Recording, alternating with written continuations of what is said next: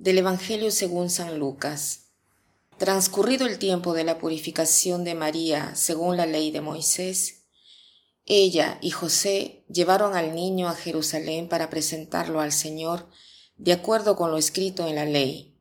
Todo primogénito varón será consagrado al Señor y también para ofrecer, como dice la ley, un par de tórtolas o dos pichones. Vivía en Jerusalén un hombre llamado Simeón, varón justo y temeroso de Dios, que aguardaba el consuelo de Israel. En él moraba el Espíritu Santo, el cual le había revelado que no moriría sin haber visto antes al Mesías del Señor.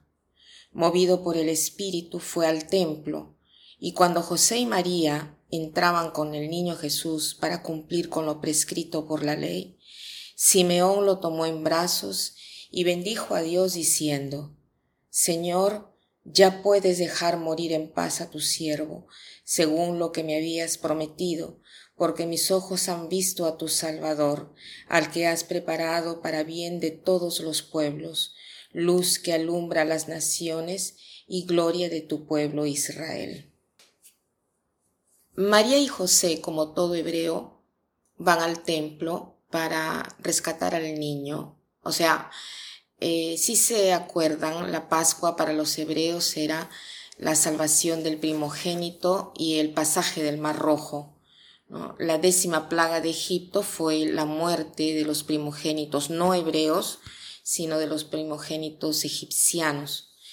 Los hebreos tenían sobre el dintel de la puerta marcada con sangre del cordero que recordaba que en aquella casa el ángel destructor debería de pasar por alto. En señal de esta salvación también eh, el primogénito Jesús va al templo para ser rescatado y eh, recordar esa salvación del primogénito y ofrecer, ofrecerla al Señor. Entonces María y José encuentran a Simeón lleno de Dios, hombre santo, lleno del Espíritu Santo, un hombre que se hacía guiar por el Espíritu de Dios y cuando ve a Jesús reconoce al Mesías. Además el Espíritu Santo le había prometido que no iba a morir hasta ver antes al Mesías. Entonces, he aquí que dice esta hermosa profecía, Señor, ya puedes dejar morir en paz a tu siervo, según lo que me habías prometido, porque mis ojos han visto a tu Salvador, al que has preparado para bien de todos los pueblos, luz que alumbra las naciones y gloria de tu pueblo Israel. Esta oración es muy hermosa porque dice claramente que Dios ha venido a visitar a su pueblo y a traerle la salvación y la iglesia en su sabiduría la hace rezar cada día en la liturgia de las horas, sobre todo en la oración de la noche.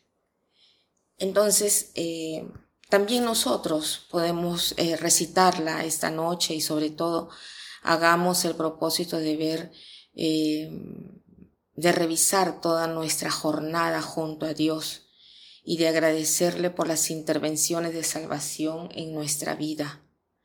Tratemos de ver la providencia de Dios en lo que nos sucede y no juzguemos las acciones, lo que nos acontece solo desde el punto de vista instintivo positivo o negativo, sino de ver la salvación de Dios que llega a nosotros, a cada uno de nosotros y a cada hombre. Y para terminar quiero eh, citar esta frase que ya conocen, pero que no podemos eh, olvidarla, que dice así, la única cosa cierta que sé de mañana es que la providencia surgirá antes que el sol. La única cosa cierta que sé de mañana es que la providencia surgirá antes que el sol. Que pasen un buen día.